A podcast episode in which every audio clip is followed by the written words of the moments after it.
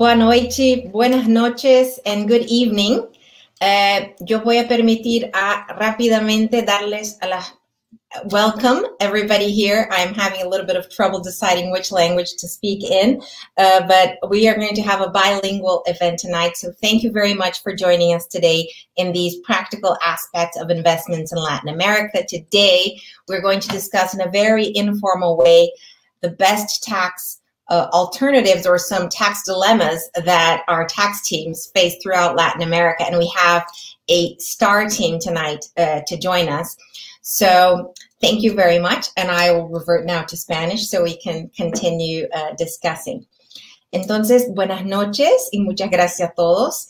Eh, hoy por la noche vamos a discutir muchos temas que nos parecen súper interesantes y prácticos que están a nuestro día a día y que a veces nos llegan a los debates internacionales, pero todos los días nos ocupan y tienen un lugar muy importante en el día a día de las compañías que invierten en América Latina.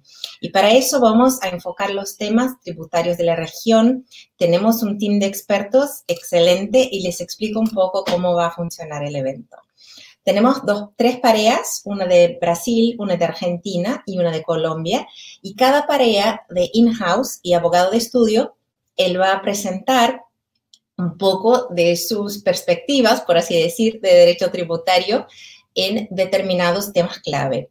Y como no podría dejar de ser, lo que voy a hacer es empezar con cada país que traerá un tema con enfoque de, por ejemplo, Argentina, y después todo el grupo va a discutir y traer un poco del punto de vista de cómo se maneja el tema desde Brasil o desde Colombia. Y como no podría dejar de ser, cuando fuimos a pensar en cómo organizar el evento y cómo empezar el orden, bueno, nuestros colegas, que voy a agradecerles desde pronto, em, dijeron, bueno, Argentina que empieza con la letra A. Entonces me parece que incluso el nombre del país empezó con la letra A para que pudieran estar primeros. Entonces, eh, quiero agradecer además de los panelistas, obviamente los estudios. Eh, Yoreda Camacho y Zang Berger por estar aquí con nosotros hoy, que es súper importante tener estos equipos internacionales y es siempre bueno tener la oportunidad de hacer este intercambio de ideas.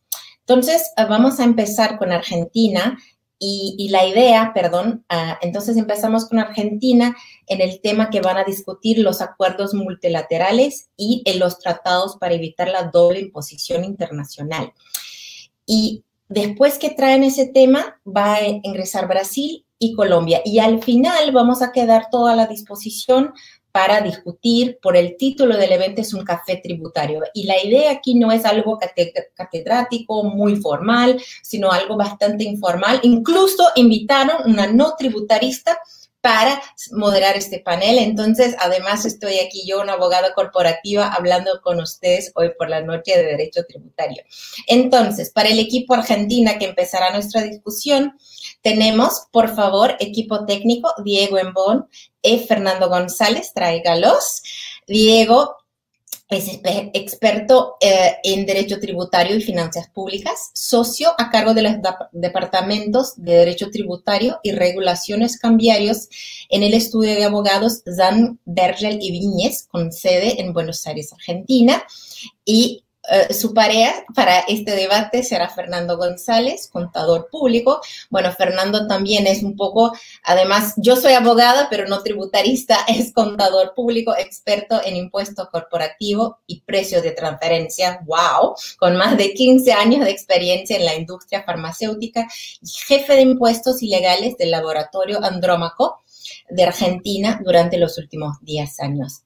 Diego, Fernando, tienen por favor la palabra y vamos a discutir cómo marchan estos acuerdos. Gracias.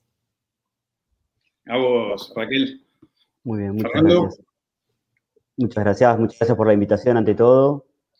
Este, bueno, eh, la idea de la charla nuestra es hablar de hacer una presentación de los acuerdos multilaterales de la acción 15 de BEPS y luego conversar sobre los convenios para evitar la doble imposición que tiene la Argentina y, bueno, hacer la comparación con otros países de, Latino, de, Latinoamérica. Me gustaría decir, eh, a, modo de, breve introducción, que, digamos, la acción 15 establece el MLI, que es el acuerdo multilateral, que, que va a servir de interpretación para todos los convenios para evitar la doble imposición que de las jurisdicciones que suscriban al MLI. Este, la acción 15 es un poco el cierre o el moño a todo el resto de las acciones que este, establecieron varias normas y, varios cambios a nivel legislativo de las distintas jurisdicciones para evitar que eh, el, abuso en lo que son la aplicación de eh, convenios para evitar la doble imposición o para, este, para evitar que no haya eh, tributación en algunas operaciones. A modo de comentario, en junio del 2017 más de 95, 95 países suscribieron el MLI, dentro de los cuales se encuentra Argentina, Colombia, no así Brasil por el momento, y lo que se comprometieron fue a eh, ratificar por sus congresos a qué convenios de doble imposición iban a dejar sujetos al MLI, o sea, que, qué convenios de doble imposición serían interpretados por este nuevo instrumento multilateral. El MLI toma básicamente eh, las acciones eh, BEPS 6 y 7, que son las que establecieron cambios a nivel jurisdiccional. La Argentina por el momento solo hizo, la, hizo suscripción del MLI, pero no ha presentado, no ha ratificado los acuerdos y las reservas que hacen los respectivos acuerdos.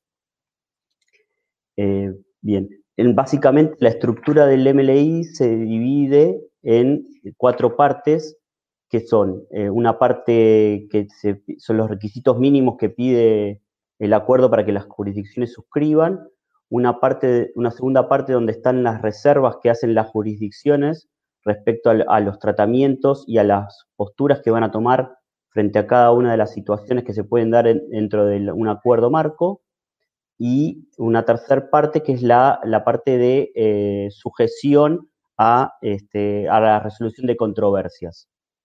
Este, y por último, hay este, una, la última cuarta parte que es la eh, la resolución de controversias eh, a nivel eh, suprajurisdiccional. bien, entonces, en Argentina no, se encuentra vigente todavía la aplicación del MLI porque todavía no presentó los acuerdos para evitar la doble imposición ni hizo las reservas del caso, pero sí me gustaría comentar que en el, día que los acuerdos o el MLI entre en vigencia, cuál será el procedimiento que se aplicará a los distintos acuerdos. Y el procedimiento será que ante una, para la interpretación de cada uno de los acuerdos que tenga la Argentina con otros países, primero se verificará si ambos países suscribieron al MLI. Luego se, verá si eh, los acuerdos de los países están vigentes y si fueron ratificados ante el MLI y si se hicieron reservas o no en las distintas cláusulas. Luego de eso, recién ahí se pasará al último paso, que es la interpretación que se tomará en base al MLI. Bien. Eh, esto es a modo de una breve presentación. Me parece que lo más importante para, para destacar es que los convenios de doble imposición siguen estando vigentes. El MLI, lo único que, su única función es la de interpretación en el caso de que haya discrepancias. Eh, acá aclaro que el texto de, los acuerdos, el idioma original será el inglés o el francés, pero ya la OCDE eh, tiene eh, traducciones hechas en distintos idiomas para la interpretación de cada una de, las cláusulas y los artículos. gracias, Fernando, por la introducción. ante todo, bueno, muchas gracias, Raquel. Gracias al resto de los panelistas. Este, a Fernando y especialmente a la audiencia. Eh, mi idea es un poquito eh, comentar eh, algunas novedades y cláusulas más relevantes del convenio para evitar la doble imposición celebrado entre Argentina y Brasil. Argentina tiene una red de tratados internacionales dentro de los países con los que celebró tratados para evitar la doble imposición y combatir la evasión fiscal y la, la ilusión no está Colombia, eh, ese proyecto de tratado está en negociaciones, pero todavía no se aprobó. Así que bueno, voy a este, hablar sobre el convenio para evitar la doble imposición con Brasil, eh, no sin antes este, brindar algunos conceptos generales para aquellos que están en la audiencia y quizás no están tan al tanto o tan familiarizados con los convenios para evitar la doble imposición internacional. Eh, los convenios para evitar la doble imposición internacional son este, herramientas del derecho internacional por virtud de las cuales los estados limitan sus potestades tributarias persiguiendo algunas este, finalidades más importantes. Una de ellas es brindar seguridad jurídica a los inversores de sus, de sus estados, conseguir inversiones de otros estados, este, limitar los supuestos de doble imposición, y así fue la idea originaria de los convenios para evitar la doble imposición. Después se fue sumando este, la finalidad, obviamente, de combatir la evasión y últimamente, y a raíz del proyecto BEPS de la OCDE, combatir también la ilusión y la doble no imposición. Eh, esto último es muy apropiado para hablar del convenio entre Brasil y Argentina, porque es un convenio este, que hay que hacer un poquito de memoria. Eh, se celebró originariamente en el año 80. Eh, al menos en Argentina en el año 80 las cosas eran muy distintas. Eh, el país no tenía el criterio de gravabilidad de renta mundial. en consecuencia, era un tratado, y digo era porque se modificó en el, 2017 y, raíz del, y en el 2019 entró en vigencia las modificaciones, así que para que se entienda un poco el cambio que hizo esa modificación, voy a dar algunas este, notas fundamentales del convenio, cómo era antes de su modificación en el año 2017 y cómo es ahora. Eh, el convenio del año 80 es un convenio que tiene, eh, para empezar, un criterio dual para evitar eh, la doble imposición. esto dio lugar a muchas asimetrías que voy a comentar brevemente. Digo un método dual porque no era el mismo para ambos países. En el caso de Brasil tenía, y sigue teniendo, pero en ese caso aplicaba solo a Brasil, el método del tax credit o crédito de impuesto pagado en el extranjero, que se computaba como pago a cuenta del impuesto en Brasil. Y Argentina tenía un método distinto, que era el método de la exención, es decir, todas aquellas ganancias que de acuerdo al convenio para evitar la doble imposición entre Argentina y Brasil pudieran ser grabables en Brasil, Argentina las eximía de impuestos. Esto originó varias asimetrías, algunas a favor de inversores argentinos y algunas en contra. Eh, un caso clásico que nos convocó a varios de los tributaristas en Argentina y me imagino que en Brasil también debe haber pasado, es el caso de la doble imposición, o sea, generó supuestos de doble imposición y supuestos de doble no imposición. Los de doble imposición, el caso característico son los prestadores de servicios técnicos desde Argentina a Brasil. ¿Por qué? Porque de acuerdo al convenio de doble imposición del año 80, esos eran, eh, eran considerados ganancias de fuente extranjera para el prestador de servicios en Argentina. Y en Brasil, como tiene un criterio distinto para considerar procedente las regalías por servicio técnico que está dado por el estado donde se pagan, se consideraban también procedentes de Brasil. En consecuencia, las grababa Brasil y no aplicaba el método de la exención que sostenía la Argentina, porque la excepción a ese método era justamente los casos de ganancia de fuente argentina. En la práctica, terminaba grabado en Brasil y en Argentina sin la posibilidad de un tax credit. Tampoco tenían los los prestadores de servicios técnicos de Argentina la posibilidad de computarse el, tax credit que prevé la ley de impuesto a las ganancias en Argentina.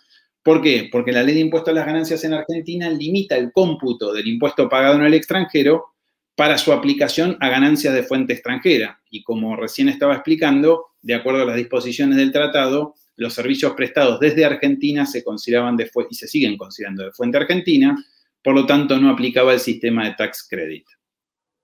Del otro lado, se presentaban inversores, eh, oportunidades para los inversores argentinos, que básicamente estaba dado porque no pagaban en Argentina ningún impuesto por intereses eh, provenientes de eh, Brasil o dividendos. Eh, en consecuencia, en Argentina no estaban grabados y eso era una ventaja para los inversores argentinos que ahora, a raíz de las modificaciones que brevemente voy a comentar, se ven bastante disminuidas, subsistiendo solo la exención para los intereses de los bonos soberanos de Brasil, no así para los bonos corporativos. Eh, esa era una de las características fundamentales, este tema del, del, del método dual para la solución de la, de la doble imposición. Otra característica que tenía es que se limitaba solo al impuesto a la renta, no hacía el impuesto al patrimonio. Esa es otra modificación sustancial que apareció con la enmienda al protocolo del 2017. Eh, este convenio para doble imposición, como decía, se limitaba al impuesto a la renta, no hacía el patrimonio. Era un modelo muy ecléctico, o sea, seguía en algunas cosas al modelo de la OCDE, en otras este, al modelo de la ONU. Eh, por ejemplo, para citar eh, una, una, peculiaridad del modelo de la ONU, es que toma el supuesto de establecimiento permanente de construcción, donde añade las obras de montaje y limita la, obra a seis meses en lugar de doce, como eh, surge del modelo de la OCDE. como otra característica más, y ya para ir finalizando, este, podemos mencionar que em, el protocolo establecía eh, la limitación para la transferencia a fiscos extranjeros, es decir, que no aplicaban las desgrabaciones o las exenciones cuando hubiera una transferencia a fiscos extranjeros, pero solo eso era aplicable para Argentina, no así para Brasil. Eh, eso ahora se modificó y este, viendo que no, tenemos mucho más tiempo, voy a sintetizar las, modificaciones. En el año 2017 se firmó un protocolo que modificó el convenio y el protocolo aclaratorio. Eh, ahora se extendió el convenio también a los impuestos al patrimonio, eh, que es una de las, de, las, de las modificaciones sustanciales. Otra modificación sustancial es que se sustituyó ese método dual para, la, para evitar la doble imposición por un tax credit que aplica para ambos países, eh, con lo cual esto solucionó muchos problemas, entre ellos el problema de la doble imposición, y el resto lo dejaremos un poquito porque si no el resto de los panelistas les voy a quitar un poco las preguntas que seguramente me formularán. Perfecto, Diego, Fernando, muchísimas gracias. En resumen, y espera, mientras los otros entran, o sea, ni el MLA ni el, la doble tributo, eh, los tratados son perfectos en el sentido que los dos presentan desafíos importantes, pero de alguna manera estamos marchando de una persona que mira de hace lejos uh, hacia un sistema que de alguna manera puede preservar la intención original de esos tratados. Entonces, ¿podemos esperar los otros? Bueno, ahí están. Por favor. Los demás panelistas, por favor, para discutir los temas del MLI y doble tributación, como prefieran. Um, well, I can I can start. Then I have a question. Um, Diego, you mentioned the the new the new treaty, right? Brazil and Argentina. And how do you see uh, how um, are being taxed um, regarding Article 12 and Article 7 regarding services and the protocol when we don't have a transfer of technology? Do you think there's a difference there, or um, do you think how do you see this uh, double taxation being addressed in the treaty? Uh, Sí, Raquel, no sé si sigo en español o en, inglés. Pueden, puede, la idea es que, eh, es que los brasileños, después voy, a presentarlos todos, cada pareja en su momento, quizás debería haber presentado antes, pero así estamos más informales y, y, ustedes pueden seguir en español.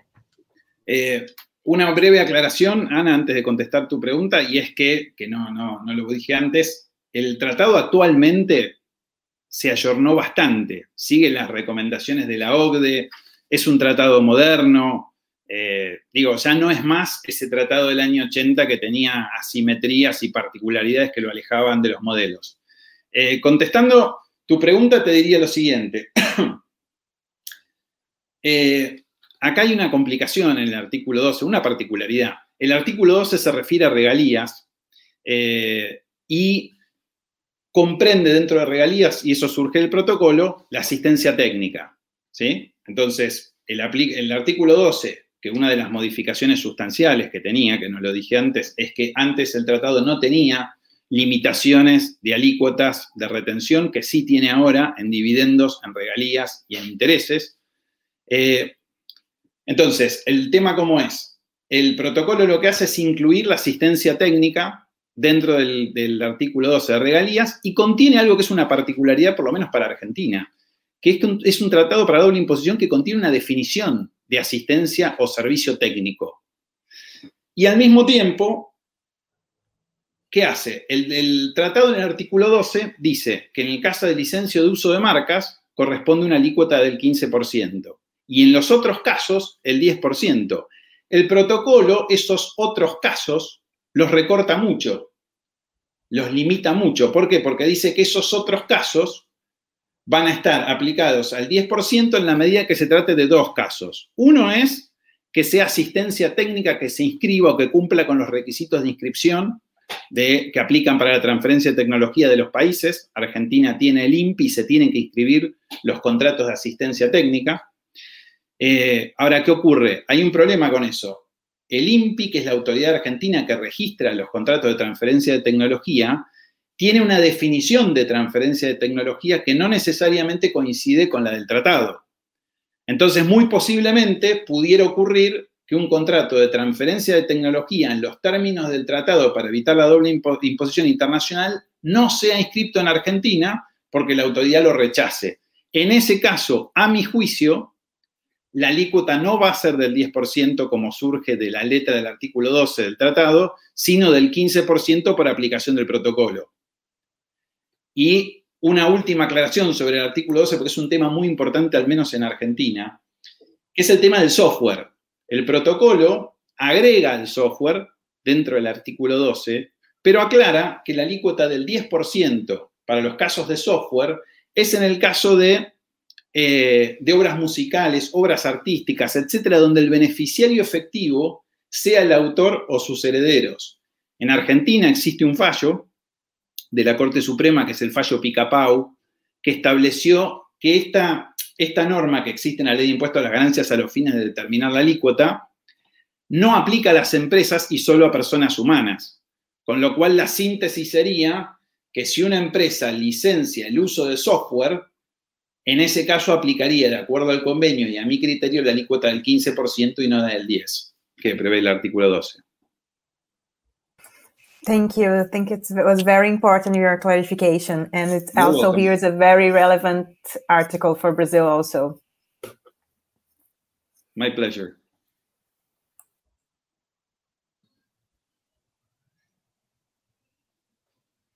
Y sobre los MLIs, no tenemos algún comentario específico. No sé si Colombia eh, eh, quiere comentar algo sobre esto o sobre los acuerdos. Sí, tal, vez yo tenía alguna pregunta para Diego o Fernando y es de, esta incorporación del MLI y de este cambio, digamos, de, interpretación. Seguramente va a haber muchos cambios en la interpretación.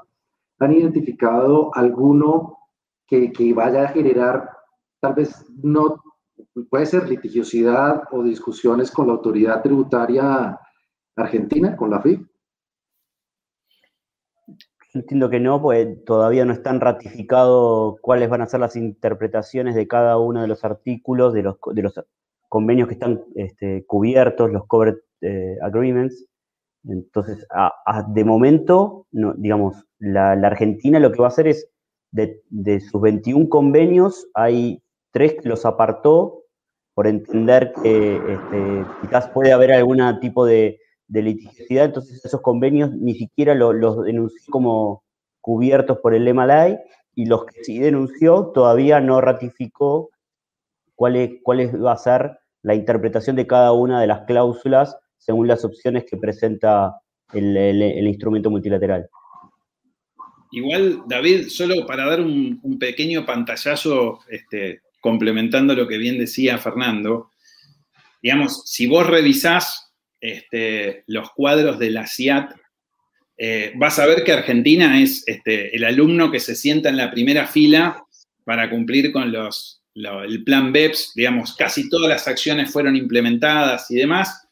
Eh, es más, en la jurisprudencia argentina, eh, hay varios casos donde ya se han aplicado las recomendaciones de la OCDE, a pesar de que, como decía Fernando, el MLI todavía no aplica y no es una fuente de, derecho directa, pero sin embargo se está aplicando como fuente de interpretación. Con lo cual te diría, digamos, la síntesis de, de mi comentario es, a pesar de que el MLI todavía no está vigente en la Argentina, el grueso de sus previsiones en línea con el plan BEPS se está aplicando, tanto en la legislación como en parte en la jurisprudencia. Perfecto. Muchísimas gracias. Buenísimo. Perfecto. Tenemos un minuto más, dos, para hablar de este tema. Algo más de formalismo. O sea, hablamos de los acuerdos, el registro de acuerdos de royalties en las autoridades de marca. ¿Algún otro tema que les parece relevante para este tema de acuerdos de doble imposición? Eh, yo una, una, una pequeño agregado, si me permiten, este, a modo de aviso por la escasez de tiempo que tenemos, es este tratado, como decía, es moderno, tiene cláusulas PPT, tiene cláusulas LOC, es decir, cláusulas de protesta de propósito principal, tiene la cláusula de limitación de beneficios, contiene limitación por beneficiario efectivo, tanto para la aplicación de alícuotas reducidas en dividendos, en intereses, como en eh, regalías. Eh, tiene una cláusula que amplió y modificó el intercambio de información, es más amplio, ya no se limita a los impuestos que están previstos en los tratados, puede ser referidos a otros impuestos que no están incluidos ahí, puede ser a otras personas, en la medida en que no se vulneren las legislaciones de cada uno de los estados. Se prevé un procedimiento eh, de acuerdo mutuo, antes llamado amistoso, que es más amplio y de hecho ahora cualquier residente de cualquiera de los dos estados puede solicitar la intervención de cualquiera de las autoridades de los estados firmantes. Es decir, yo como residente argentino, cualquier residente argentino podría, en el caso de que entienda que hay una, una medida de un país que va en contra del tratado, solicitar la intervención o iniciar el procedimiento de acuerdo mutuo en la, en la autoridad del otro país. Perfecto, Diego. Bueno, y con esto cerramos esta primera parte y vamos a la segunda. Entonces voy a agradecer a los demás. Después volvemos y vamos a tener la pareja Brasil ahora. Entonces tengo el placer de presentarles Ana Paula Yurgil, que es abogada, es, uh, tiene maestría en Derecho y es una de las fundadoras del grupo Women in Law Mentoring Brasil y hoy es Head de Tax de Yara Brasil Fertilizantes. También tengo el gusto de presentarles a mi socio, Giacomo Paro, que es abogado, maestro en Derecho Tributario por la Universidad de San Pablo, y que nos van a brindar hoy una discusión, y todos nosotros, y, yo que, que, manejo muchos temas en América Latina y mucho con empresas globales, este tema de Cost Sharing Agreements es algo que todas las compañías globales y todo el mundo tiene todos los días, pero me parece que hay algunos temas bastante importantes a discutir en este ámbito. Entonces, por favor, Ana Paula y Giacomo, the floor is yours. Thank you, Raquel. Um, I'd like to thank you and Soto Correa um, to have this event here. I think it's very interesting and relevant to have leaders um, of tax from companies with lawyers discussing our issues of day-to-day operations, right, in trans international borders transactions. Um, me and Jacob, mm, we're going to talk about cost sharing agreements in the Brazil way, right? Because uh, as everything we have to think about in international taxation, we have to say, okay, how the federal revenue from Brazil sees it and how OCDE sees it. So um, it's very main issue. I'm going to talk about mainly about back office service, and then Giacomo is going to talk about when the service involved third parties. I think, well, the first thing that I'd like to clear to you all is that um, for several years already, Brazil has been, the federal revenue has been publishing informations to the taxpayers regarding the acceptable of cost sharing agreements on contracts that must be very uh, detailed right of how we're going to share how the how the service is going to be shared um, what parts will be benef- have benefits from it and the payment must be very compliant with the contract. And this is really important when you have an audit. So that's something um, also different from the other countries when we have to look at it. And for Brazil, one very important thing when you're talking about cost share agreements is that you don't have a markup. And then that's the main difference for me when you look to the other countries of Latin America, like we have here, Argentina and Colombia. And then when you look to other countries also in Europe and that apply OECD rules. When you talk mainly about back office, you're talking about tax, accounting, legal, HR, IT. All those services are called are, are called in OECD low value low value services, right? And when the company apply when the company that does the back office and the service for other companies of its group needs to apply a 5% margin because it's considered a low a low value service yes and then when you look at marketing and logistics they are not so low value services. They are like have 10% margin but tax and law are low value service. Just joking. But um, it's true.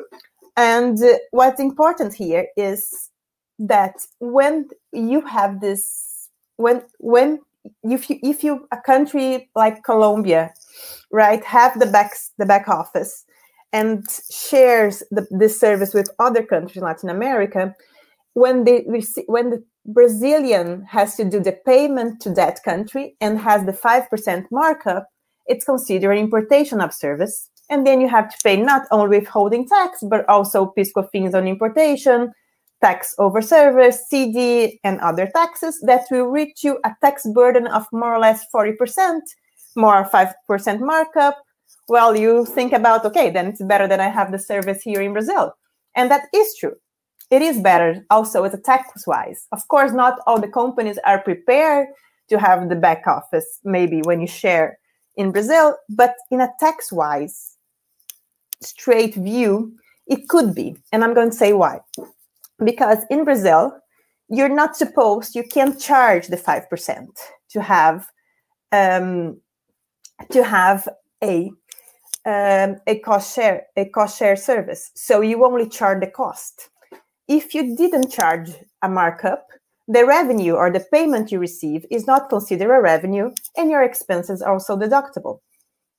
And and then my colleagues are from colombia and argentina can tell me better but i believe that when you pay from argentina and colombia to brazil you won't have problems of deductibility or transfer pricing because you're paying on a cost base, right? So um, I think this issue here it's a bit more clear and a bit different when we're talking about um, third-party services that will be Jacom problem to, to explain, right? Because here we don't have so many um, informations from the IRS. Um, I think that's it for I have for now, and then we can discuss it later. Thank you. Hello, everyone. Uh, good evening. Um, first of all, I'd like to say that it's a great pleasure to be virtually here with uh, dear colleagues from uh, Ana from Brazil and, and from Argentina and Colombia. It's, it's very nice to have this kind of uh, opportunity to talk about these tax matters that involve all, all, all countries, uh, our countries. So, um, Anna, I, I, would like to add, uh, as Anna explained, I would like to add a comment on the um, on the cost sharing applied to um, costs related to third party services.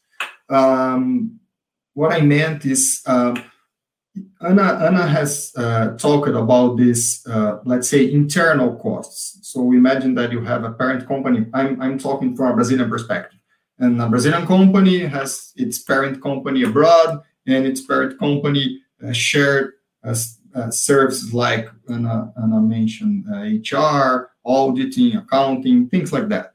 And basically, we are talking about uh, costs with employees, salaries, benefits, and things like that.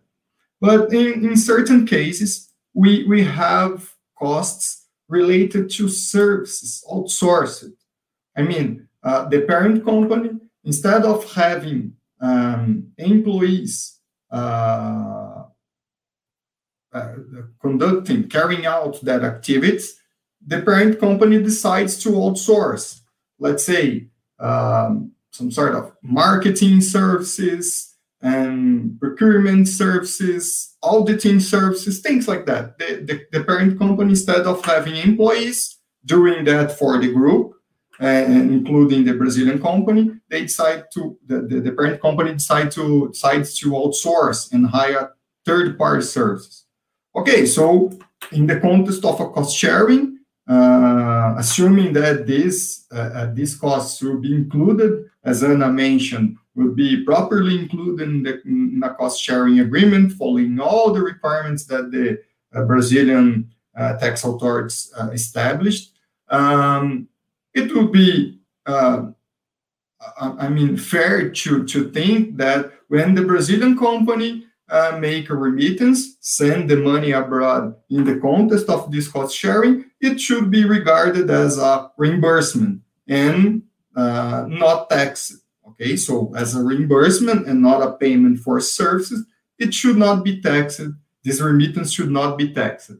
But um, surprisingly, recently, uh, tax authorities analyzed a similar case, uh, a similar case as this one that I presented, and said, no, no, uh, that's that's the point. When you are sharing a cost that is related to a service rendered by a third party to, to the parent company, this cost cannot be um, cannot be shared. This cost cannot be included in a cost sharing agreement.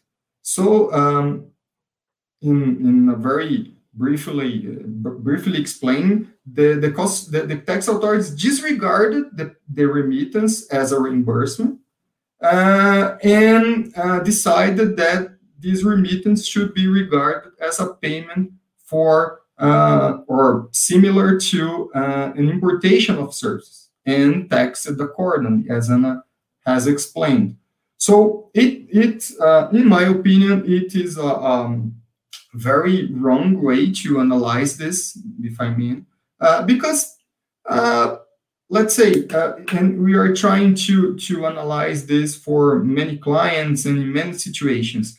Uh, the the characterization of the remittance should not be uh, regarded or disregarded as a reimbursement just because the the cost being shared is like an internal or external cost. It's a cost related to employees or a cost related to um, uh, a third party rendering, rendering a service to the parent company.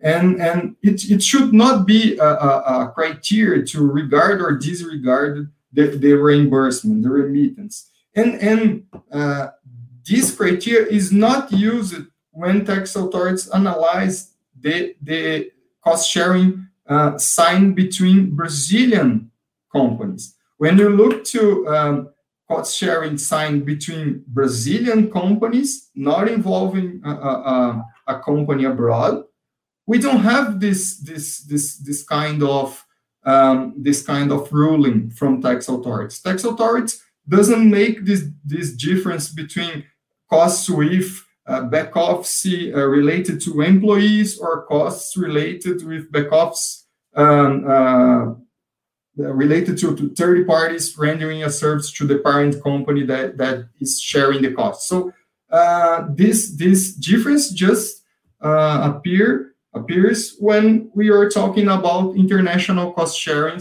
at least in the opinion of the uh, our Brazilian tax authorities. And um, we have been facing problems when comes to make remittances abroad in the context of a cost sharing. We, always had this problem in Brazil. Uh, as Anna mentioned, first we have a problem to establish an international cost sharing because we have to explain that in Brazil we cannot have a markup. And now uh, we have this problem saying that, okay, in Brazil we will probably face a second problem, which is this cost is being shared. They involved uh, a third party service being being rendered to the parent company. If the if the answer is yes, so we have a second problem. Not not only the markup, but now we have to analyze in detail uh, which costs are being uh, are being shared, if they are just internal costs or if they are, let's say, external, just to, to mention here costs. So that's that's the discussion that I'd like to bring here, and hopefully we will uh, hear more from from our colleagues from Colombia and Argentina in this matter. Thank you. Thank you, Giacomo and Anna. And I am very curious to hear if it's just our tax authorities or our tax law that's particularly challenging, or if this is across the board. So please, let's have everybody from Argentina and Colombia join. And uh, do you have, I, I, know the markup issue is, is, is quite a, an issue because that's a requirement. But on the other hand, uh, how is the issue of remittance if you have this difference amongst third party services and uh, internal services. So please go ahead. Bueno, ah, pues antes que nada, muchas gracias por toda la información. Eh, en Colombia, en realidad, nosotros no tenemos mucho ni de legislación, ni de doctrina, ni de jurisprudencia en relación con acuerdo de costos eh, compartidos, entonces es muy útil todo lo que, eh, lo que sepamos. Entonces, esta pregunta no, no, parte tanto como de una experiencia de país, sino de pronto de un entendimiento en relación con cómo se maneja precisamente en Brasil.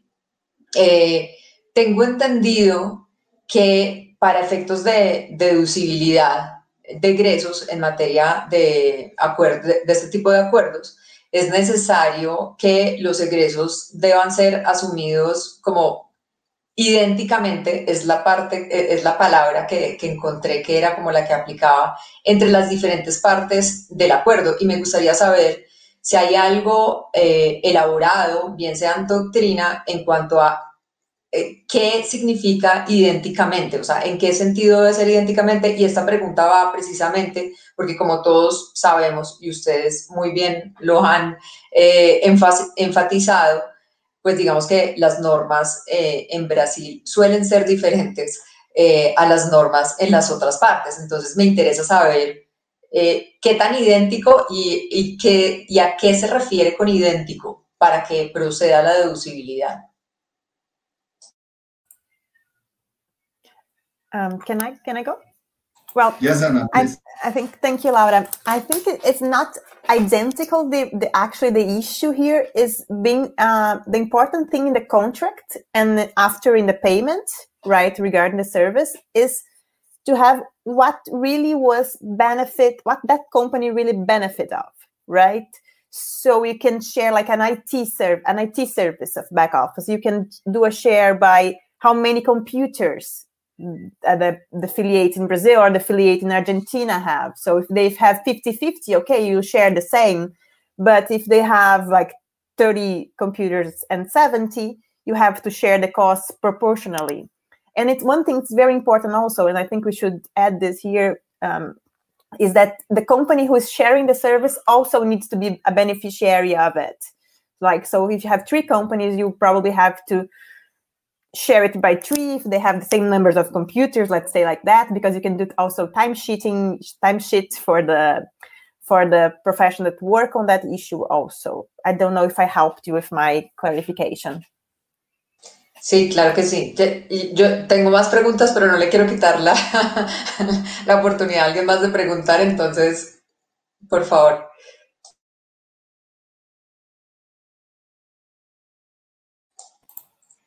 Diego, you're, you're mute. You're mute, Diego. Perdón. Eh, no, eh, decía, quería hacerles una, una, breve pregunta, a ver si este, en Brasil pasa lo mismo o en Colombia, si les ha pasado lo mismo. Eh, yo recuerdo hace unos años, se planteó este tema en la práctica y era el peor de los mundos, es decir, la compañía argentina que tenía que hacer el reembolso de los costos a su matriz de afuera, tenía que retener el impuesto a las ganancias cuando efectuaba el pago, porque este, este concepto que decía ya como de que es un reembolso y no el pago de un servicio, no era compartido por, las, por la FIP, por la autoridad fiscal, pero no terminaba ahí. Retenía el impuesto y cuando pretendía deducir el gasto, lo que tenía era que respaldar y cumplir con todas las condiciones que exige la normativa argentina para poder deducir un gasto efectuado al exterior, donde básicamente había que probar que ese gasto había sido realizado para obtener, conservar o aumentar ganancias de la compañía local, es decir, que tenía que ser en beneficio de la compañía local ese supuesto reembolso. Prueba que en un cost sharing agreement, si no está muy bien documentado, es dificultoso y me ha pasado de que el cliente eh, estuviera en el peor de los mundos. Tenía que retener con una alícuota alta, que es una alícuota efectiva del 31.5 si no hay convenio para evitar la doble imposición internacional y después no se podía deducir el gasto.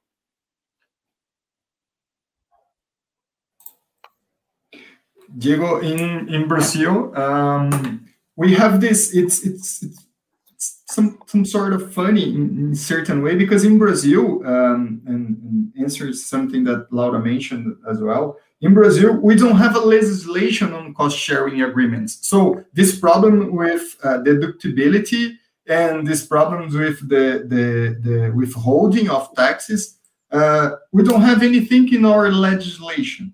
Okay, but this this concept of uh, of um, being possible to deduct your uh, expenses related to a cost sharing agreement.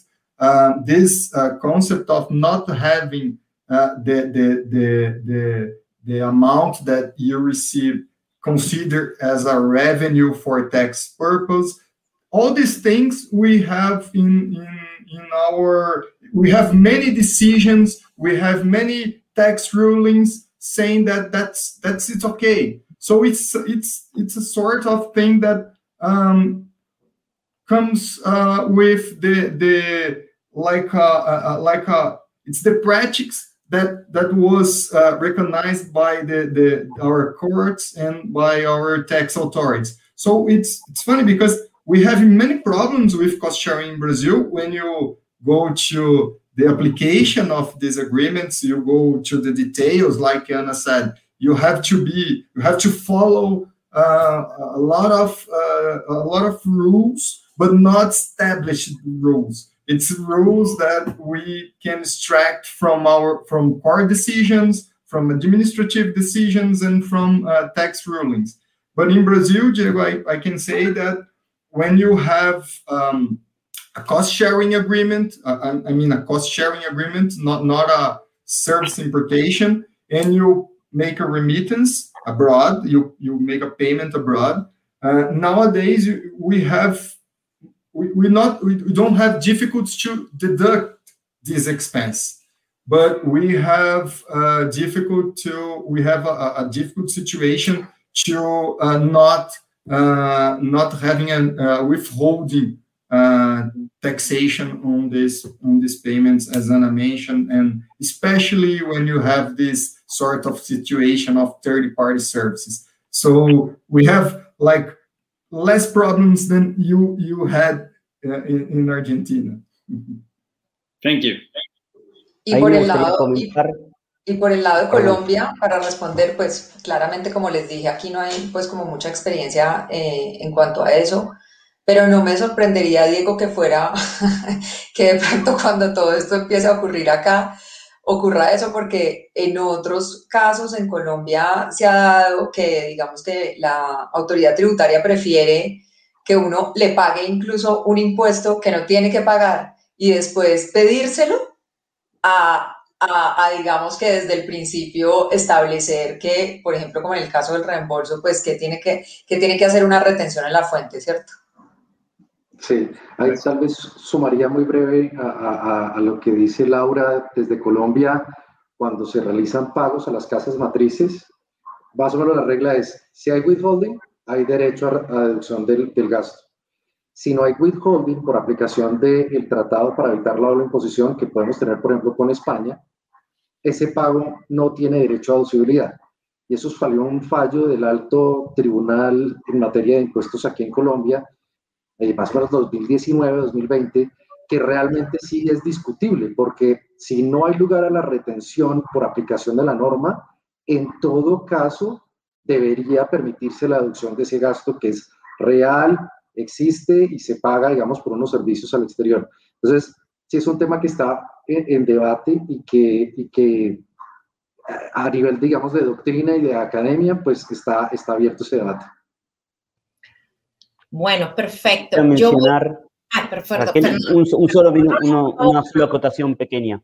Eh, recientemente la legislación argentina, eh, relacionado con temas de precio de transferencia, creó un instituto que es un acuerdo previo, un acuerdo de precios anticipado que todavía no está reglamentado y que las empresas quizás podrían presentar de forma adelantada, indicando cuáles serían los precios, los costos y los márgenes de esas operaciones para que el fisco argentino por lo menos valide eh, el precio al cual se está refacturando. Pero todavía está en veremos, no está reglamentado y fue solo la creación de, del instituto a modo de una consulta previa.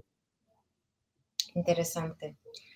Sí, ya dejamos a nuestra audiencia la promesa que vamos a quizá no sé este año, pero posiblemente en el futuro, eh, hablar de este tema súper interesante que son los precios de transferencia, que es todo un otro tema bastante importante que vamos a hoy no ingresar directamente. Bueno, entramos en nuestra última parte del panel y después, por favor, quédense con nosotros, hagan sus preguntas que vamos a, contestarlas al final del programa. y ahora, por favor, al equipo de Colombia, quiero agradecer a Laura Sanint, que es abogada, socia fundadora de la firma de abogadas Sanint Rivas y es of counsel de la firma de abogados Llorida Camacho. Actualmente es docente investigadora del Departamento de Derecho Fiscal de la Universidad Externada de Colombia.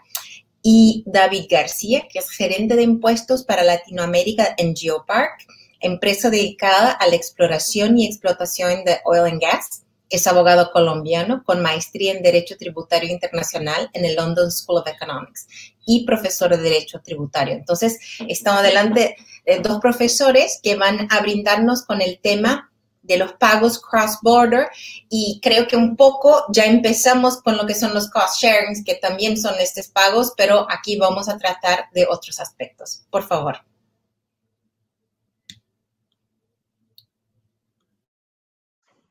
Hola, hola a todos. Bueno, eh, muchísimas gracias. Vamos a ser muy, muy cortos, pero muy prácticos también.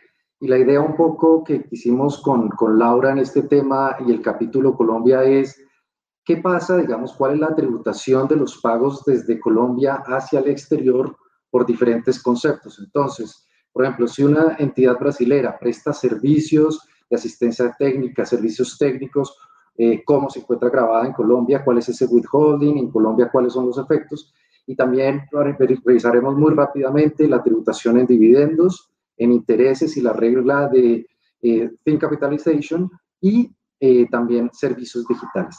Entonces, muy rápidamente sobre los servicios técnicos, asistencia técnica y consultoría, ¿qué pasa si un colombiano paga a un brasilero o un argentino? ¿Cuál es la retención y cuál es la tributación desde Colombia? La regla general es una, un withholding del 20%, así que ojo porque cada vez que facturan desde Brasil o Argentina, tenemos desde Colombia, Colombia que practicar el withholding del 20%, entonces es necesario hacer ese grossing up en las facturas o tener en cuenta eso o detallarlo muy bien en los contratos para que ese, e, esa carga quede muy bien regulada y establecida y no haya lugar a misunderstandings o incumplimientos de contrato entre las partes. Entonces, eso es un tema bien importante. En este tipo de servicios, cuando existe tratado para evitar la doble imposición, estos servicios se calificaban como regalías y en consecuencia se aplicaba una retención o se aplica una retención del 10%, se reduce del 20% al 10%. Sin embargo, recientemente Colombia suscribió tratados con el Reino Unido y con Francia en los cuales esa calificación de servicio técnico, asistencia técnica y consultoría no se tratan como regalías, sino como beneficios empresariales, lo cual quiere decir que en relación con esos servicios se puede hacer esos pagos al exterior sin que haya lugar a retención. El debate siguió y es si ese tratamiento especial para el Reino Unido y Francia aplicaría también eh, bajo la cláusula de nación más favorecida para los otros tratados que tenemos suscritos desde Colombia. Y ha habido un debate en esto.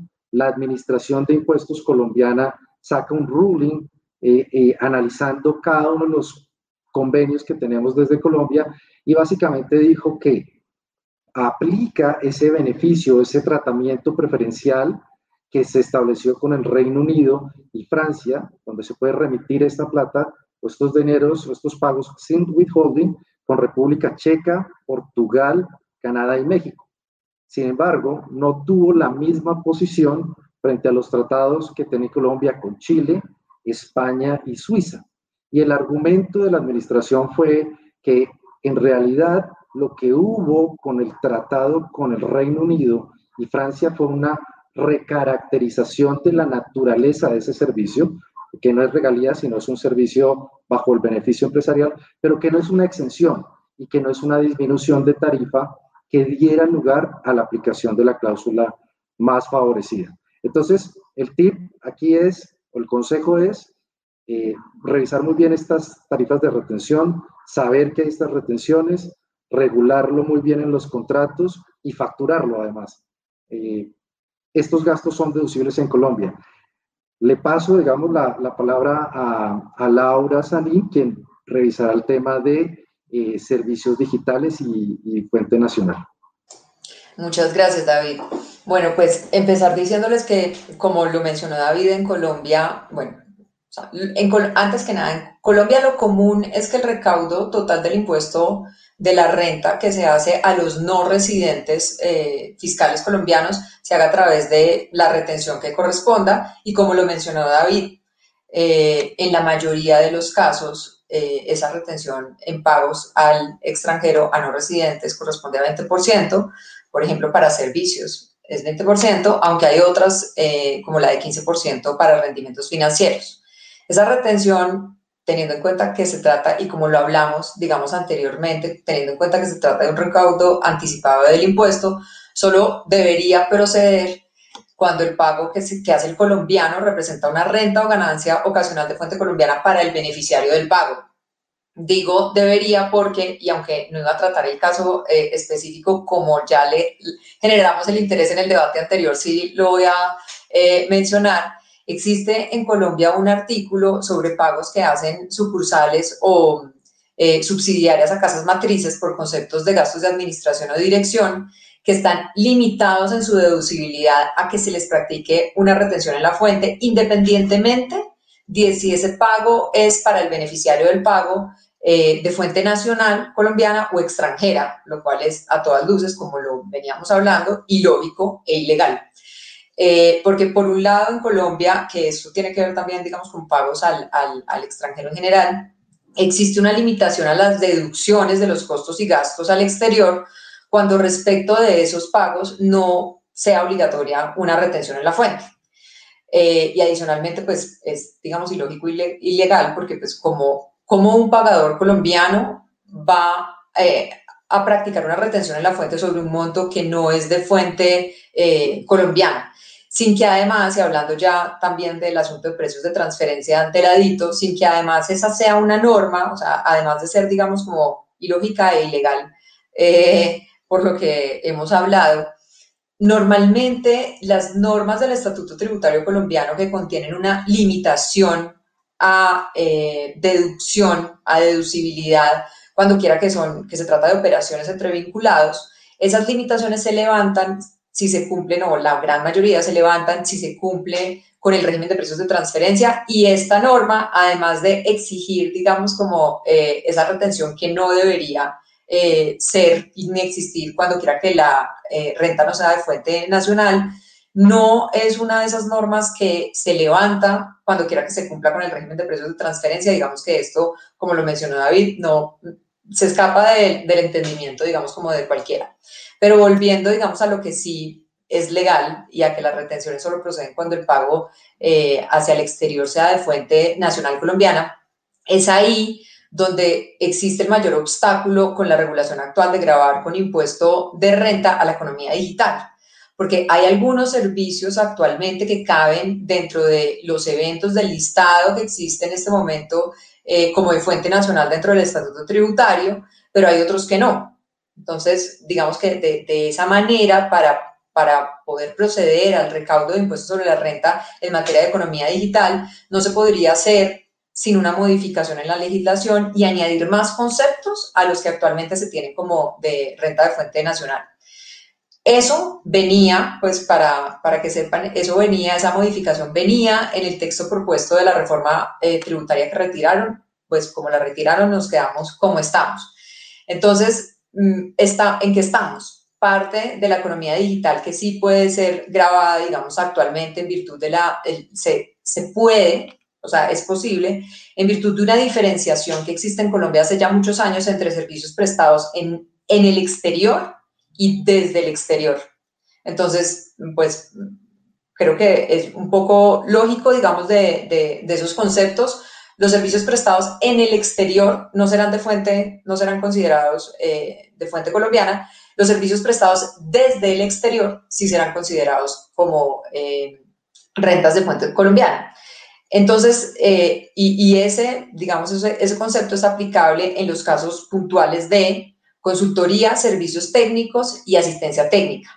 Entonces, e, eso implica, digamos, un análisis para hacer en economía digital acerca de si los, las rentas derivadas de esa economía digital son o no de fuente colombiana. Uno de los, un, ejemplo muy interesante para poder eh, ilustrar esta posible complejidad, digamos, en el análisis, incluso en, lo que, en los conceptos que sí en este momento es estable, eh, que, puedan tributar en, como renta en Colombia son los servicios que tienen que ver con computación en la nube. Entonces, eh, dentro, de esos, dentro de esos servicios se encuentra el cloud storage, eh, que como simple almacenamiento, pues no, no, no va a ser, digamos, tomado como prestado desde el exterior, sino en el exterior, y el cloud computing. El cloud computing es uno que sí eh, digamos, deja la posibilidad abierta de que sea tomado como prestado desde el exterior y sea grabado, pero no es, digamos, de una forma muy transparente. La DIAN, la Autoridad Tributaria Colombiana, señala que se tiene que observar en cada caso concreto si existe intervención de un operario que implique una aplicación de conocimientos especializados sin la transmisión de los mismos y en ese caso vamos a estar ante un servicio técnico, que como les mencionaba, esos, esos caben dentro del concepto de servicio prestado desde el exterior. Y por lo tanto, en ese caso, sí podrá ser, sí se le podrá practicar la retención en la fuente del 20%. Pero si por el contrario el proveedor de servicios de nube utiliza procesos automatizados sin ninguna intervención humana, no se entenderá servicio técnico, se entenderá servicio general y por lo tanto, pues no habrá aplicación a retención en la fuente, pero su deducibilidad estará limitada, como les mencioné que en los eh, ingresos al extranjero, cuando no aplica una retención en la fuente, pues lo que hay en Colombia es simplemente que la deducibilidad está limitada. Ahora, todos los porcentajes de todas formas que de los que estoy hablando eh, son de manera general porque ya como veían también como con, con, David, cuando hay convenios para evitar la doble imposición, son otros los, eh, las, las, tarifas de retenciones, digamos, que aplican.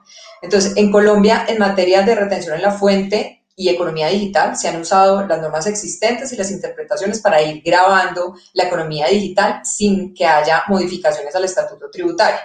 Pero Colombia sí introdujo en otras materias modificaciones en sus normas en materia de economía digital lo hizo en IVA y en ICA. ICA es un eh, impuesto territorial sobre las actividades industriales y comerciales.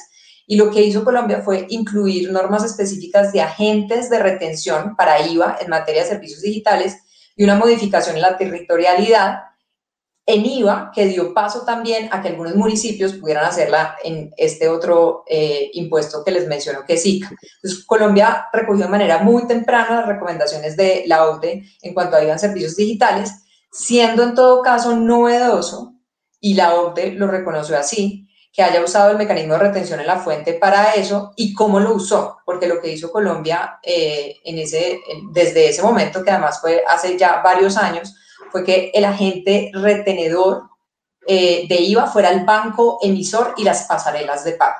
Entonces, eso es un poco como el resumen de, de, de economía digital. Y ahora una mención muy breve porque veo que tenemos eh, poco tiempo eh, en cuanto a pago de dividendos. Entonces, digamos que dejando un poco de lado la economía digital y pasando al pago de dividendos, es importante resaltar que Colombia hace muy pocos años en realidad introdujo lo que en Chile se conoce como impuesto de segunda categoría, es decir, que la sociedad paga un impuesto, pero adicionalmente sobre la distribución de dividendos los socios van a tener que pagar un impuesto adicional y ese impuesto, digamos, adicional se recauda a través de una retención en la fuente que actualmente es de 10%. Entonces, la pregunta muy interesante que existe uniendo, digamos, establecimiento permanente y convenios para evitar la doble imposición es qué pasa con los establecimientos eh, permanentes. Entonces, a nivel de la norma local, el estatuto tributario equipara la distribución eh, que, digamos, de estos dividendos a la del, que hace una sociedad a la que hace un establecimiento permanente. Entonces, uno esperaría que el tratamiento fuera el mismo. Sin embargo, en los convenios para evitar la doble imposición, al momento de hablar de dividendos, eh, se, parte, digamos, de nociones como participaciones sociales y que la distribución sea de una sociedad. Entonces ha sido, digamos, muy común entre académicos doctrinantes eh, tener como en estos casos, digamos, en casos de convenios para evitar la doble imposición, decir, acá entonces no podría verse como un dividendo, tendría que verse como un beneficio empresarial y por lo tanto no, eh, en estos casos no habría la facultad de hacer la retención en la fuente. Esto, digamos que, como les menciono, ha sido la posición como mayoritaria desde hace muchos años y fue hasta hace poco eh, confirmada por la DIAN, por la Autoridad Tributaria Colombiana, diciendo que, digamos, esa también era su posición y que entonces en convenios para evitar la doble imposición no iba a ser aplicable esa equiparación que se hizo en la norma local entre lo que distribuye un establecimiento permanente y lo que distribuye una sociedad, sino que entonces cuando quiera que haya un convenio para evitar la doble imposición, lo que va a ocurrir es lo mismo que ocurre para beneficios empresariales. Perfecto, no, Laura, eh, eh, creo que hicimos el full circle. Empezamos con el MLI, que me parece lo que sería de más moderno en, temas de estructuración tributaria y cerramos con los desafíos que tenemos de la economía digital, para la, su captura en la forma tributaria. Entonces, quiero llamar a los otros para que tengamos nuestra última eh, café tributario aquí, por favor, incluir a los demás.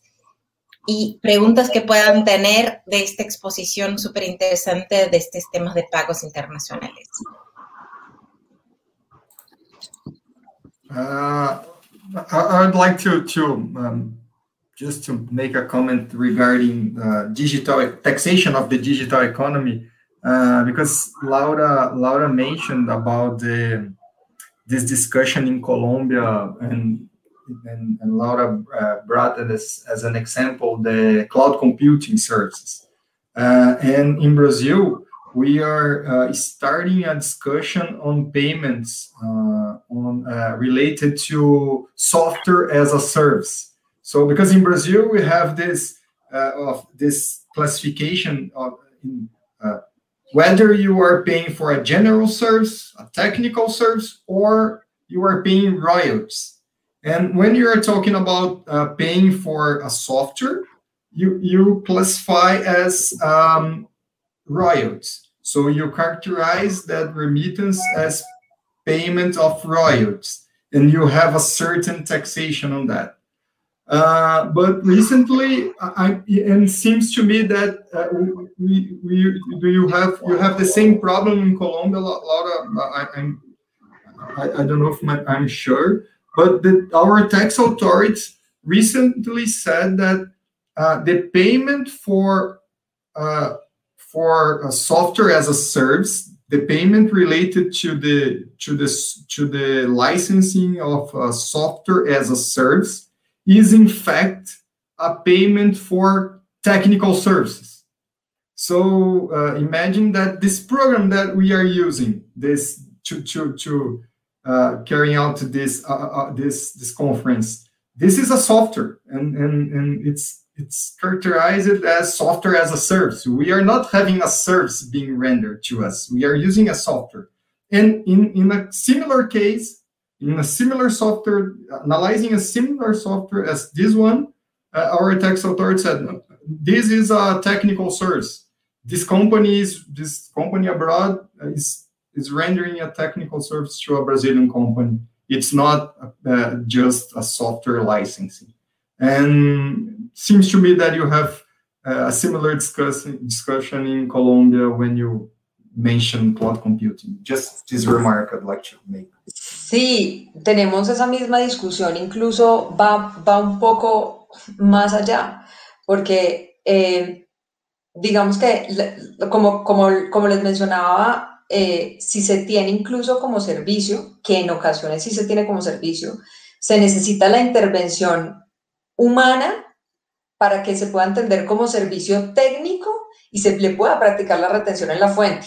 ¿Y qué pasa ahora, por ejemplo, con cómo funciona ahora, cómo funcionan ahorita las licencias, por ejemplo, software? Solamente eh, Microsoft, ¿cierto? ¿Cómo funciona ahora? Ya no funciona como antes, que uno compraba, digamos, como el, ¿cierto? El, el CD, sino que en este momento uno simplemente eh, dice desde acá, yo quiero actualizarlo, supongamos, y lo que hay detrás en realidad, entiendo yo, sin ser experta en la materia, entiendo que ya no hay una, ninguna persona detrás. Por lo tanto, al, al, volverlo precisamente entonces como servicio y al intentar eh, ver si cabe dentro del servicio técnico, la respuesta sería no. La respuesta sería servicio general y por lo tanto, bajo esto que estamos eh, discutiendo en este momento, pues al menos desde el punto de vista de Colombia eso no sería de fuente colombiana y por lo tanto retención no se le podría aplicar. Eh, sí, gracias. Perdón, eh, yo quería agregar algo a lo que decía ya como porque creo que, digamos, es muy importante para los brasileros y los argentinos, no los colombianos porque no tenemos un convenio, si uno ve el protocolo del tratado para evitar la doble imposición entre Argentina y Brasil en la parte del el artículo 12 de regalías, de asistencia técnica, aparecen unas palabras muy misteriosas que no, yo no, no conozco la fuente, que no sea la discusión de jurisprudencia que voy a comentar. Ahí eh, no recuerdo las palabras exactas, pero dice algo así como servicio automatizado con tecnología, una cosa así. La verdad, eh, en Argentina mucho se especuló sobre esto y hay algunos autores con los cuales yo comparto, que me parece que el origen de esa mención, que no está en los modelos OCDE, son unos fallos que se plantearon en Argentina al menos, no sé si se planteó la discusión en otros países. Eh, nosotros tenemos, las compañías aéreas tenían un sistema que se llama Amadeus, que es un sistema de reserva de pasajes. Entonces entraban y reservaban los pasajes, no había intervención humana, y se planteó la discusión si estaba grabado, las compañías aéreas cuando tenían que pagar eh, al extranjero no retuvieron el impuesto a las ganancias diciendo esto es un servicio que se prestó en el extranjero, no es de fuente argentina, no corresponde retener. La autoridad tributaria argentina sostuvo no, esto es un supuesto de asistencia o servicio técnico prestado desde el exterior que como decía Laura, en Argentina y por excepción a la definición general se considera fuente argentina a pesar de que se presta afuera. Eh, la cuestión es que se plantearon varios casos, algunos fallos a favor y otros en contra, donde en algunos casos se consideró que era asistencia técnica y en otros casos se consideró que era un servicio y no era asistencia técnica. Pero lo concreto es que esa mención que está en el protocolo respecto al artículo 12, para mí, responde esos casos. Si mañana uno usa un software este, prestado al exterior y alguna autoridad brasilera o argentina lo pretende grabar, en el caso de que intervenga un residente de Argentina o de Brasil, va a tener un elemento adicional que es el protocolo.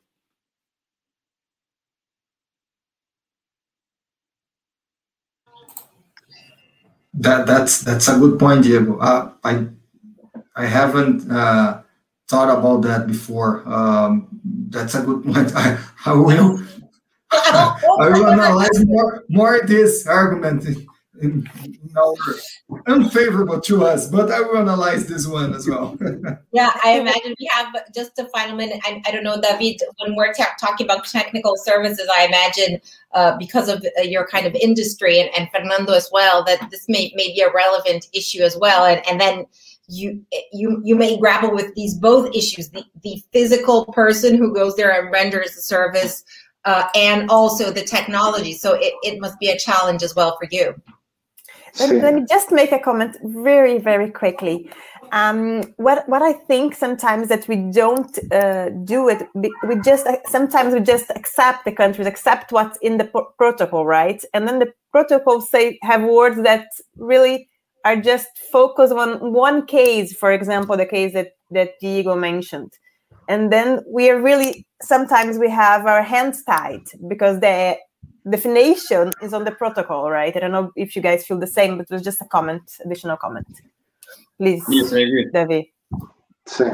No, yo, yo, creo que en general, tanto en la industria del oil and gas como en otras industrias como las farmacéuticas, hoy en día muchos de los pagos que se realizan al exterior son pagos por inteligencia artificial.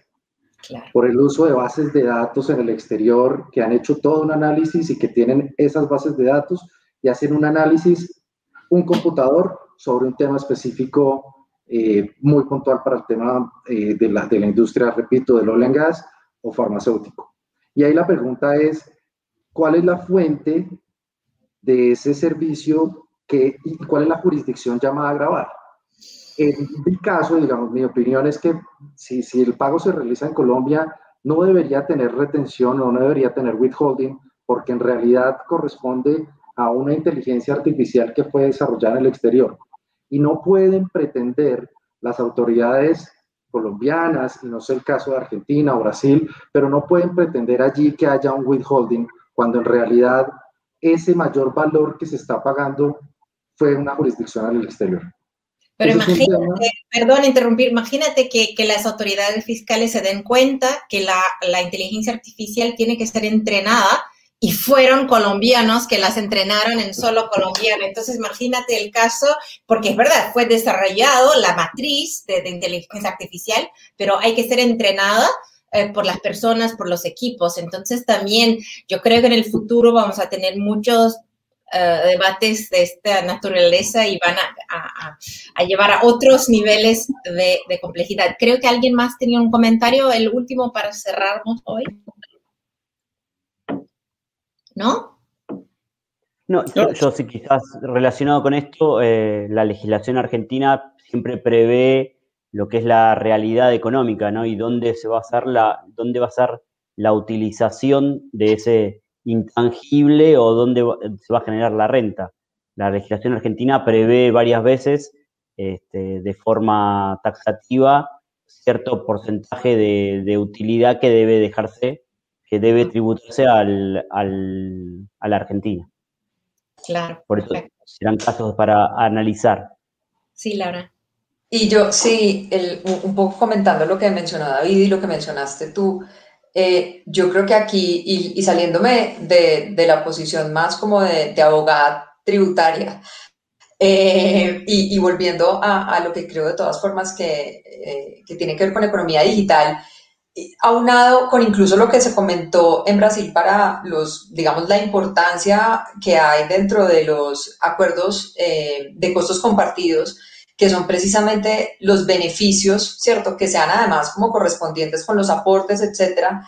Y yo creo que un poco la pregunta en cuanto a inteligencia artificial ya deja de ser también eh, un poco en dónde se creó, sino que de dónde se saca el beneficio de la inteligencia artificial, porque es que en los casos en donde el beneficio de la inteligencia artificial se está sacando desde los datos de los usuarios, ahí es donde uno empieza, digamos, a, darle un poco la razón a, las jurisdicciones que quieren su porción de, eh, de eso, porque al fin y al cabo, en esos casos, gran parte del beneficio del dueño de la inteligencia artificial no está en la, inteligencia artificial misma que creó, sino en los datos que está recogiendo a través de esa inteligencia artificial.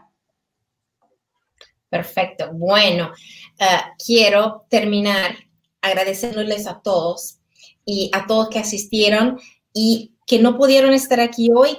Todo este video va a estar disponible en las redes sociales, en el LinkedIn, Facebook, eh, eh, Instagram y después, ah, perdón, Facebook, LinkedIn, sí, Instagram, sí, así es.